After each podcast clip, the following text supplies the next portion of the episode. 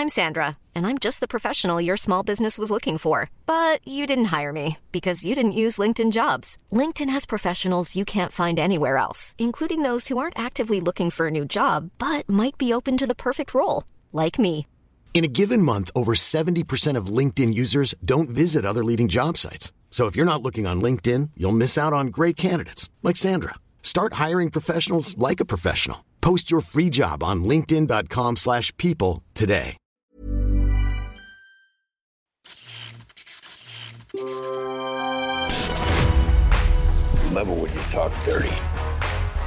Bon, d'une deux, je dis pas mal de choses dans le texte qui apparaîtra très négatif, mais parce qu'il est euh, dans la vision globale de ce que ça représente. Ça veut pas dire que le film en lui-même euh, n'a pas des trucs que même moi je peux trouver agréable à regarder. Mais il y a un, élément important, c'était que euh, ça va être reprendre la grille de lecture vite fait que j'avais fait du, du premier pour que les gens comprennent bien, parce que maintenant on vient me voir, on me dit « Ouais, mais toi, t'avais bien aimé Dune !»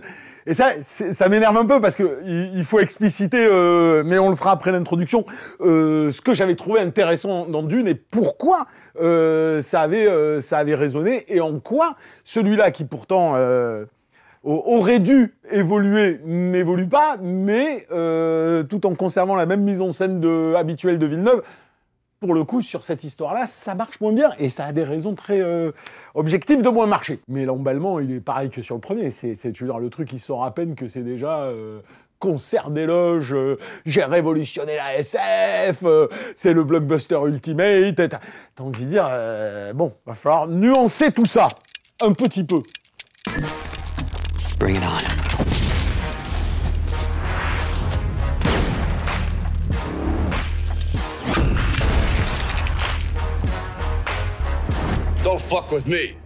Salut, c'est Yannick Dan, et aujourd'hui il était inévitable, voire prophétique, c'est le cas de le dire, que je m'attelle à la seconde partie de ce que je pensais être un diptyque inspiré du Dune de Frank Herbert, mais qui n'en sera peut-être pas un vu que de récentes rumeurs augurent d'un possible troisième épisode, dont. Inévitable en tout cas, parce qu'à la fin de ma chronique, que j'espérais nuancer sur le premier opus, restait en suspens la façon dont Villeneuve, après avoir dépeint une vision concentrationnaire du monde aristocratique précédant la chute des Atréides, allait traiter celui des Fremen, tant dans leur rapport éminemment plus organique à leur environnement qu'à l'aune de leur spiritualité toute messianique. Pour mémoire, mon intérêt principal pour le premier Dune, et j'expliquerai... Ah, je recommence. Pour mémoire, mon intérêt... Oula, là j'ai fait un pour mémoire, euh, trop villeneuesque. Je le refais normal. Pour mémoire. Pour mémoire. Pour mémoire. Bon. Pour mémoire, mon intérêt pour le premier Dune tenait dans la coïncidence, peut-être volontaire, mais j'en doute, entre le cinéma d'un Villeneuve fidèle à lui-même et le monde séquestré dans lequel nous glissions à l'époque. Un cinéma pétri d'une rationalisation toute technocratique, d'affaîtrie visuelle en aplat et d'un glacier émotionnel interdisant toute projection mythique, donc toute humanité, face à notre monde en confinement auquel la vision augustéenne, pour ne pas dire totalitaire de Villeneuve, faisait soudain écho. C'était donc moins ces personnages désincarnés, ses errements narratifs et sa mise en scène prévisible qui m'avaient fasciné, que sa production design, dont la politique architecturale symbolisait avec force l'effroi de notre propre enfermement. Ce désenchantement d'un monde sans affect était cependant vérolé dans les derniers plans par cette petite goutte de sang et ces rares larmes de sueur qui devaient, dans la logique de Frank Herbert, préfigurer la peinture de son antithèse, à la fois charnelle et spirituelle, les Fremen ou Freeman, ce qui veut tout dire. Une occasion rêvée pour notre cinéaste jupitérien de prouver qu'enfin il a du cœur et qu'il sait manier les sens, bien sûr. Mais le bougre a beau essayer, frôlant parfois le ridicule, il n'y arrive pas. Les émotions, c'est trop chelou pour lui, et il se gamelle donc comme une grosse otarie bourrée à la bière. Mais attention, comme pour le premier opus, ce Dune 2 reste intéressant, moins pour ce qu'il tente, ou plutôt ce qu'il réitère cinématographiquement, que pour ce qu'il convoque, malgré lui, de notre monde. J'ai pas aimé Dune comme œuvre de cinéma. J'ai aimé sa politique architecturale, mais, mais finalement, euh, euh, parce qu'on vivait quelque chose de similaire. Ça marchait. Et, si tu veux, ça marchait d'autant plus qu'on était, nous, dans notre société, en train de vivre en cloisonnement. Donc, euh, on l'a ressenti, cet enfermement, on a ressenti nos libertés se réduire, on a senti cette espèce de peur matinée d'oppression qui se construisait, et que, quelque part, justement, cette mise en scène très froide, sans affect, ça, correspondait à la production design du récit. Donc, en fait, c'est pas voilà, lui n'a pas changé. Il a fait du Denis Villeneuve. Sauf que ce Denis Villeneuve, avec cette vision de la première partie de Dune, ça marchait. Et ce que je disais à la fin du texte, qui était évidemment, voilà ce que je dis dans, la séquence, disait, bon, voilà, voilà, ok. La petite goutte de sang, c'était pas beaucoup hein, qui venait euh, euh, fissurer la machine. Tu te dis, bon, ben là, mec, tu vas t'attaquer au Fremen. Alors, dans un univers que qu'on va pas caricaturer, parce que l'univers berbère, euh, hyper géopolitique et tout. Euh, il y a plein de choses extrêmement intéressantes sur la condition humaine.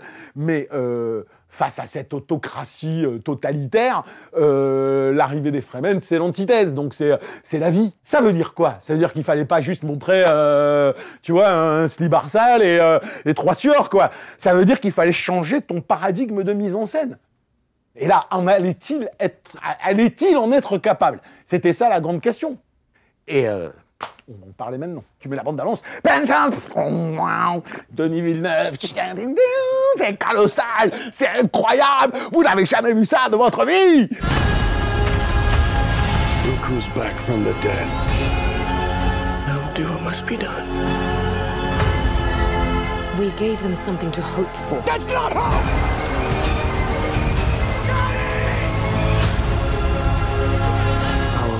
Long as I breathe. This prophecy is how they enslave us! It's not a prophecy, it's a story. I don't care what you believe, I believe. Le Messie Le Kouizak Adérak Et pourtant, pendant la première demi-heure, la meilleure du film à mes yeux, j'y ai presque cru. Parce que si égrené l'organique qu'il semblait évident de traiter, images de corps suintants, de cadavres brûlés, de fœtus informes, mais surtout parce qu'à travers ce long plan à flanc de dune et à hauteur d'homme, où la caméra glisse d'un Fremen à un autre, dans une scénographie sans horizon, où le hors-champ fait naître la tension, apparaissait soudain, incroyable, un point de vue de mise en scène autre que l'illustration zénitale ou la démonstration du pictural en deux dimensions. Plasticien d'un imaginaire en berne, Villeneuve n'en est pas moins plasticien, ce qui produit donc de très jolis tableaux par la suite, mais l'idée d'un véritable point de vue mise en scène disparaît aussitôt qu'il est apparu. Comme si Villeneuve s'interdisait, comme s'il s'empêchait toujours de franchir un cap et de laisser sa mise en scène produire sinon des émotions, au moins du sensible ce qui est flagrant dans les rapports entre les Fremen, où ils coupent toujours au moment où un début d'empathie risquerait de nous atteindre, ce qui est navrant dans la relation pourtant essentielle entre Paul et sa dulcinée, dont l'intimité est réduite au minimum syndical et dont le seul baiser se décadre de dos par gêne plus que par pudeur, ce qui est évident surtout dans ce qui se voudrait spectacle, où le préliminaire cérébral à l'action est plus important que la jouissance du passage à l'acte, vite remis à distance en plan large, faussement responsable, pour que surtout on ne bande pas d'une violence chorégraphiée. Tout y est drivé par un empêchement des sens qui se drape de morale, dont la boussole est hélas prévisible.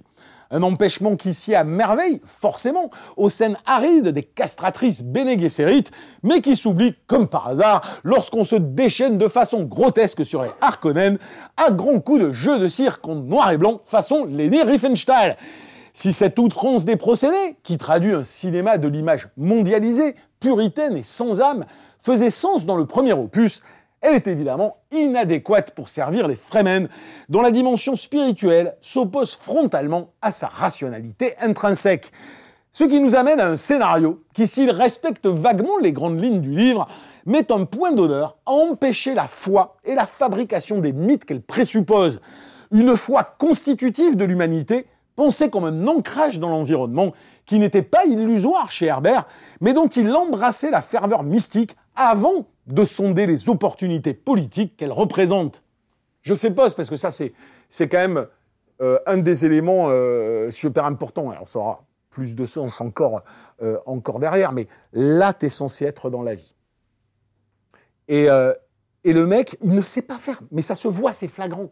C'est-à-dire que déjà, l'histoire d'amour, quand bien même il a décidé d'y créer un conflit sur la religion entre la nana et lui, enfin, différence d'appréciation, il ne sait pas amener ce rapprochement. Il le fait soit de manière complètement infantile, avec des jeux de regard complètement neuneux, euh, soit, ah, voilà, t'as le truc que tu vois dans la bande-annonce où ils sont sur la dune, ils parlent de sa planète, puis tout ça, ça finit en, un petit baiser prude et, tout ce que tu veux. Avec les Fremen, dès qu'il commence à y avoir quelque chose qui pourrait être intéressant, de, profondément amical, tout ce que tu veux, c'est Déjà, il le met à distance avec euh, un jeu de moquerie, et puis après, il arrête, il arrête la scène. Alors qu'il va évidemment mettre plus en valeur la mère, qui est intéressante, mais qui correspond à sa psyché un petit peu psychorigide, et les Harkonnen, qui méritaient pas à certains moments autant d'égards, vu la façon caricaturale dont il est peint, et, euh, mais, il s'y intéresse parce que justement, ce sont des univers profondément sans affect, profondément sans humanité, et dès qu'il y a de l'humanité, il sait pas gérer. C'est un truc de dingue. Donc quand je parle de cet empêchement, il est dans l'émotionnel, mais à tout niveau émotionnel. Donc tu as le, côté, encore une fois, cérébral, stratégique, on va faire ça, papa, le mec qui se positionne. Et là, c'est pas trop mal. Ce qu'il fait, tu vois, c'est plutôt chouette à regarder. Et, euh, c'est ce que j'espérais, parce que quand je te parle de cette première scène, où vraiment c'est le début du film, où euh, la première fois que tu, tu vois Paul Atreides, t'es euh, une caméra penchée sur un flanc de dune, tu le vois, puis la caméra cadre un mec comme ça, puis elle cadre un mec comme ça, tout ça. Et puis au bout d'un moment, Une bascule où tu te rends compte qu'en fait, il y a d'autres Fremen et c'était ce point de vue-là que tu regardes. C'est intéressant.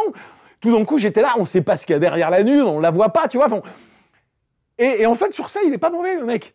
Mais, mais, mais c'est un préliminaire. Ça amène quelque chose. Et derrière, c'est non. Alors c'est quoi? Ça va être euh, le beau travelling à distance avec le mec qui marche et des explosions derrière. Et ça va être toujours tout d'un coup le plan large. Et puis il y a plus, voilà, dès que la scène d'action arrive, il n'y a, pas d'énergie, il n'y a pas de souffle, c'est désincarné, tu regardes ça à distance, tu t'en fous.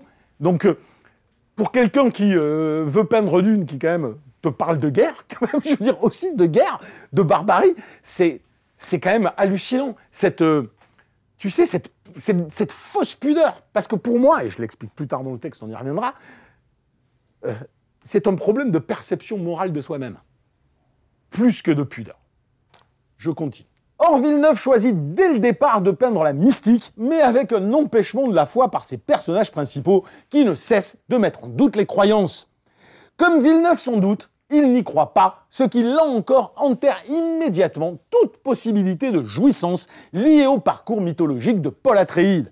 Un parcours que Lynch avait pour le coup embrassé et réussi, mais qui ici est réfuté témoignant encore du rationnel technocratique propre au cinéma de Villeneuve, qui non seulement ne veut pas de notre suspension d'incrédulité, le propre du Cinoche en somme, mais qui en plus grille d'entrée la mise en perspective politique de cette mythologie, la fameuse guerre sainte comme instrument de contrôle. Je reviendrai sur tout ça plus tard parce que ça paraît un peu compliqué. À défaut de spiritualité, Villeneuve pioche donc dans l'œuvre d'Herbert ce qui correspond à son rationnel, à savoir la mise en abîme géopolitique du monde, bien évidemment présente chez le romancier, et qui donnerait l'illusion d'un regard réfléchi et métaphorique sur notre monde. Pour le coup, tout y passe, de la résistance arabe à base de drapeaux noirs et verts, en passant par des diatribes sur le pouvoir par la destruction, la guerre et les ogives nucléaires, le Bene en mode deep state, et j'en passe.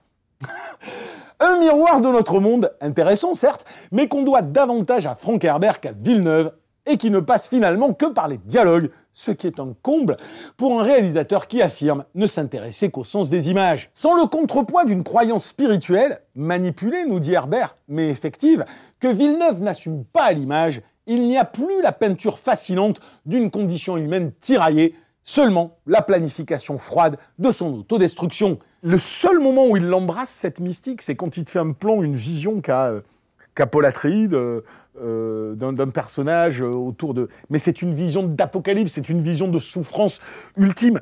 Il n'y a jamais un élément positif à la, à la foi, à la croyance, qui est pourtant consubstantielle à l'être humain aussi. Elle est une des raisons qui fédère les civilisations. Elle est une des choses qui donne un espoir aussi illusoire et utopiste soit-il par rapport à la cruauté du réel, euh, c'est ça qui fait, euh, qui, fait aussi avancer les hommes. Et, euh, et, quand je parle de foi, ça ne veut pas dire une religion, hein, que les gens ne se mélangent pas. Je parle de spiritualité, je parle de croyance, quelle que soit la croyance, quelle qu'elle soit. Ça peut être la croyance dans l'univers, ça, tu vois, ça peut être une croyance animiste, ça peut être... Peu importe, mais c'est fondamental dans l'œuvre d'Hermer. C'est fondamental. Et là, tu sens un mec où ce n'est même pas, j'ai presque envie de dire, je le sens même pas, c'est même pas calculé, c'est viscéral. Je ne peux pas. Et en même temps, merde, je me retrouve face à un texte où je dois le faire. Et là, il y a quelqu'un qui, a un blocage. Et ça se ressent. Il y a un blocage émotionnel. Il y a, tout, simplement des notions simples. Des notions simples de euh, croire à plus grand que soi, euh, des notions simples de, savoir qu'il existe peut-être des choses que tu ne comprends pas, euh, de savoir que, tu peux avoir une empathie. C'est des choses qu'il a forcément, ou qu'il contient, ou qu'il a enfermé dans un blocage émotionnel. Je sais pas. Je vais pas faire de la psychologie de Villeneuve, je le connais pas, mais ce que je vois dans le film, c'est ça. Et il est, emmerdé aux entournures parce que au bout d'un moment, dans le récit, eh ben, putain, mais ouais, quand même, Paul Atreides, au bout d'un moment, euh, il a des expériences mystiques et, tout d'un coup, il voit des choses et tout d'un coup, il devient le. le- mais c'est même pas dit. C'est ça qui, fait que ça ne marche pas, ce film. Et ce, qui fait qu'autant le premier, avec tout ce que je n'aimais pas dans la mise en scène de, de, de Villeneuve, ben, ça fitait avec l'univers des pins.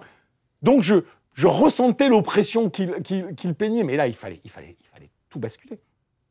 Il fallait réellement tout basculer. Les romans suivants d'Herbert sont certes sombres quant à cette nature humaine qui, de façon cyclique, travaille à son asservissement, mais c'est dans son rapport au prophétique qu'elle trouve aussi les ressorts à sa libération.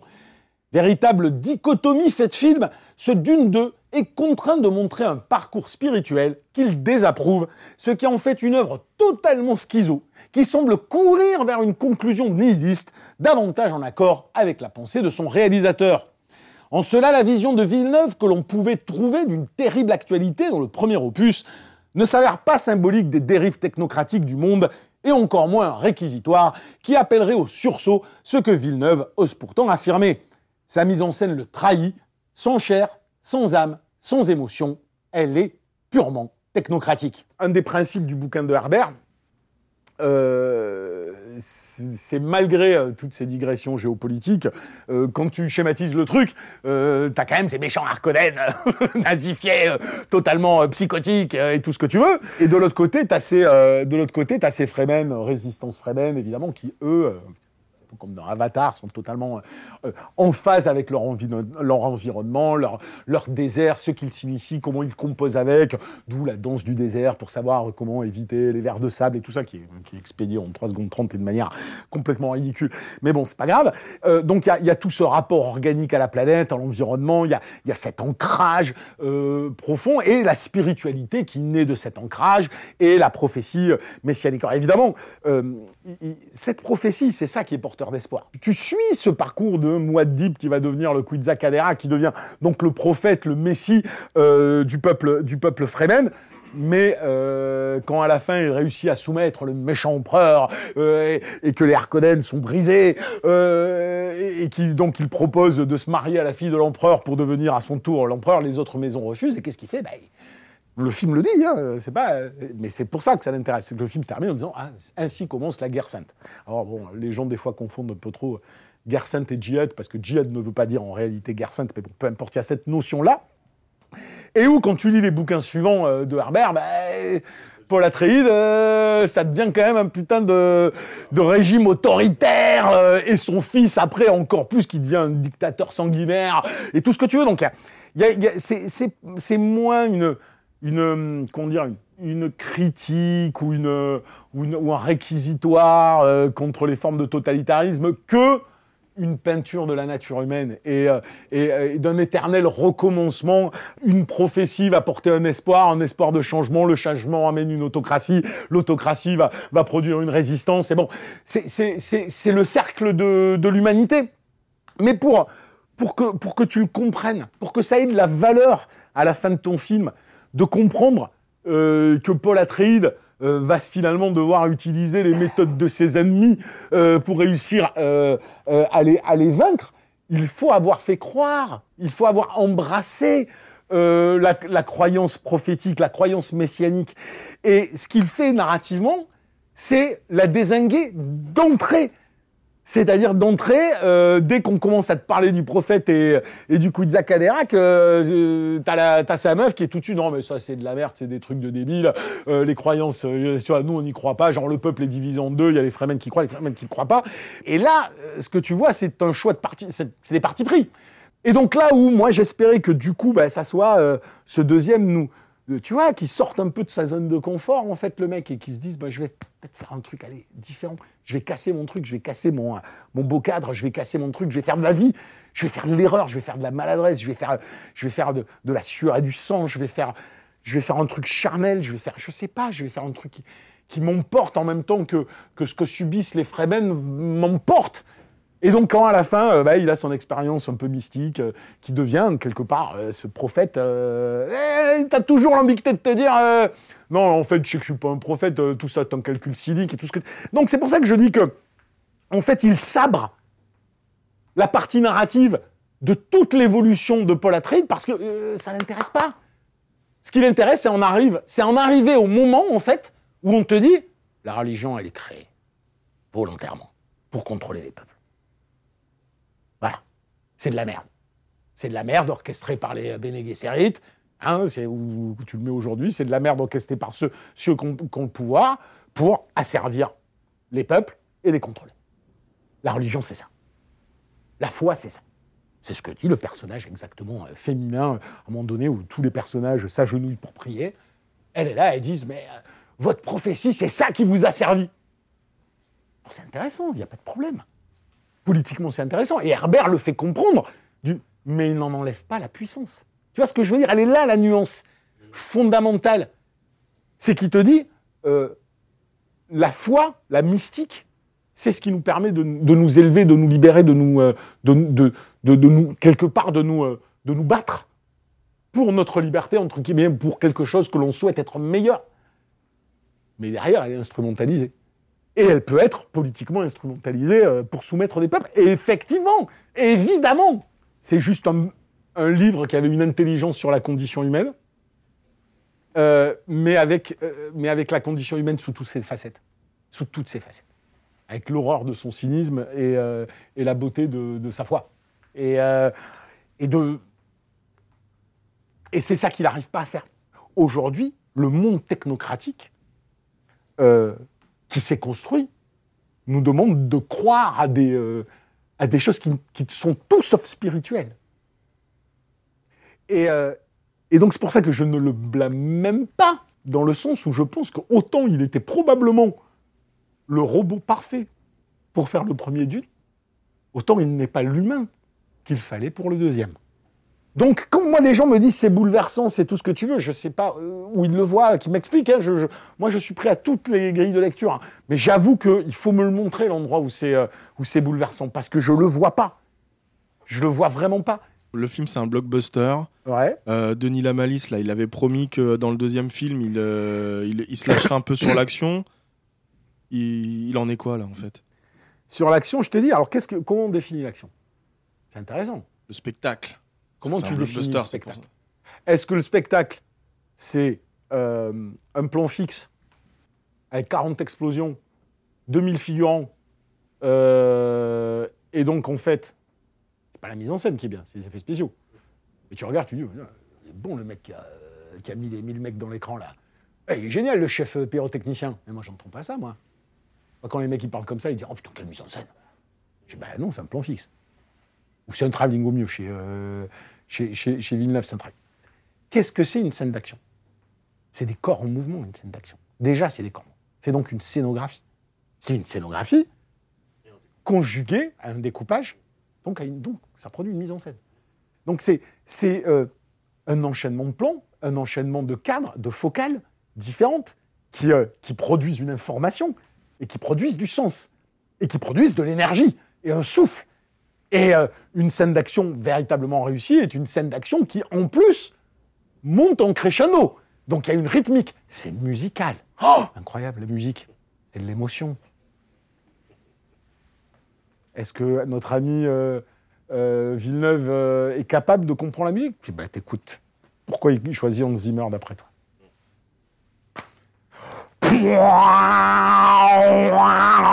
Voilà. La musique dans le film, c'est ça. Donc, euh, la- ta scène d'action, c'est ce que je te dis, dès qu'elle est cérébrale, c'est-à-dire, entre guillemets, la dimension tactique, je prépare mon attaque, je suis stratégique, donc je vais placer mon mec comme ça, je vais avoir une idée de faire ci, de... Enfin, là, je pense qu'il se démerde bien. hein. Il se démerde bien quand il fait ça. Puis au moment où tu dis, allez, on fait péter le premier truc. Allez, vas-y, emmène-moi là Vas-y, emmène-moi sur le champ de bataille. Ben, Zabé. Zabé Walou quand je vois des mecs dire c'est le Seigneur des Anneaux du film de SF, je suis là, non mais euh, rematez-vous les scènes de bataille de, du Seigneur des Anneaux. Il y a un souffle, un souffle épique. Un souffle. Je trouve ça super. Euh, les, mecs qui kiffent, parce qu'on peut kiffer cet espace de contemplatif à distance, mais on le prend pour ce qu'il est. Parce que l'air de rien, dans le, dans, le précaré du blockbuster euh, hollywoodien, il a sa singularité. Ah, c'est sûr que t'en as pas 36, il y a des mecs qui vont te filmer une scène d'action comme ça, à distance. Et où c'est pas l'énergie qui l'intéresse, c'est pas la violence qui l'intéresse, c'est pas l'action qui l'intéresse, c'est, comment il va pouvoir transformer ça en, espèce de tableau, alors qu'ils voudraient des fois avoir du sens, même s'ils en ont pas. Mais on peut kiffer ça, il y a zéro problème. Mais on vient pas me dire, c'est intense, parce que, parce que non, putain, non, c'est pas intense. Euh, au début du film, euh, après le plan que je trouvais intéressant, euh, t'as des Harkonnen en fait qui débarquent et, euh, et ils ont des espèces de costumes assez ridicules en noir avec des tubes et tout là. Et, euh, les Fremen ils vont se planquer dans un rocher et les mecs ils se disent, ils, sentent que les vers vont arriver. Et alors ils s'a- ils s'avancent doucement et, alors, tu, puis tout d'un coup ils décollent. En fait, sans beaucoup de bruit, tu te rends compte qu'ils ont des trucs qui leur permettent de voler. Ce qui, ce qui pourrait être potentiellement super ridicule. Mais que pour le coup, cette espèce de mise en scène très éthérée, très lointaine, très. très euh, je prends mon temps, je suis silencieux. Il monte. Tu dis oui, ça produit quelque chose qui finalement est son univers à lui. Je le respecte parfaitement. Et je peux comprendre qu'on kiffe ça. Sauf qu'après, bah, quand ça se tape, moi je veux que ça se tape. Je veux que ça se tape. Je veux pas juste des euh, trois coups de couteau, euh, trois chorégraphies de merde que j'ai déjà vues 20 fois. Bah tu vois, ils sont tout pétés les verres dans, le lynch, d'accord? Mais putain, à la fin, euh, rien que l'idée de je chevauche le verre, qui a une tête qui remonte comme ça au-dessus, ils sont 15, je veux dire, l'idée elle est fondarde. Et, euh, euh, moi euh, qui regardais le film, comme ça, j'étais ah, ouais, délirant. Bon, bah là, bon, tes, tes, verres, ils sont à ras du sol. Donc ils avancent à ras du sol. Donc c'est comme s'ils étaient sur un tapis roulant. Ils font comme ça. Et il y a des mecs qui trouvent ça génial. Et j'ai dit, ok, donc on a juste plus la même vision des choses, plus la même vision du monde. Le film est d'une monochromie terrifiante. C'est, pour moi, c'est ça quand je te parle d'imaginaire en berne ou de tout, de, c'est, tout ramener à la fonctionnalité. Et, euh, et la fonctionnalité technocratique. Encore une fois, je le disais dans le premier, je préfère, avec tous ses défauts, je préfère encore le Lynch. Parce qu'il est foutraque, parce que c'est, pas tout dans le délire, mais parce qu'il y a de la vie. Dans ce bord, il y a de la vie, il des- il y a de la chair, il y a du dégueulasse. Je veux dire, les Harkonnen, ils sont dégueulasses. Euh, Sting, à la fin, quand il, quand il vient se fighter euh, Paul Atreides, il y a la petite perversité dans le regard.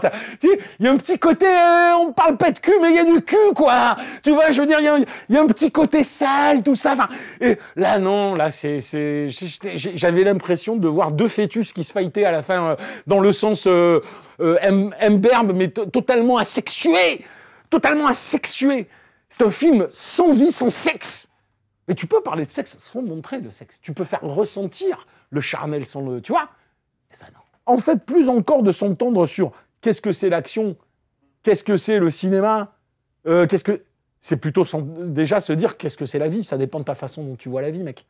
Moi, je vois la vie d'une façon qui est totalement incompatible avec celle de Denis Villeneuve. Donc, moi, c'est je m'emmerde quand je regarde ça. Je m'ennuie profondément. Ça, ça, ça- me manque de tout ce qui fait le sel de la vie. Voilà, bon, c'est terminé. On est parti un peu dans tous les sens euh, sur Dune 2, mais parce que bon, en même temps, je l'ai vu euh, hier en projo euh, qu'une fois. J'ai essayé de synthétiser. C'est jamais évident de bien nuancer sur, euh, sur certaines choses, mais bon, voilà, j'espère que vous avez vu, euh, vous avez compris ce que j'ai voulu dire. Euh, après, de toute façon, vous allez le voir, vous allez kiffer, vous n'allez pas kiffer, euh, c'est comme ça, c'est la life. Justement, c'est ça qui est bien. Et je vous dis donc à la prochaine fois parce que je n'ai aucune idée, encore une fois, de ce qu'on va faire. Est-ce qu'on en a parlé ne serait-ce qu'au moins une seconde? Non. Alain, que dalle, on est vraiment des blaireaux. ouais. Niveau, orga- niveau organisation, c'est zéro. Hein. On va sortir C'est Silent zéro. Night, c'est tout. Voilà. Bon, allez, à la prochaine. Ciao.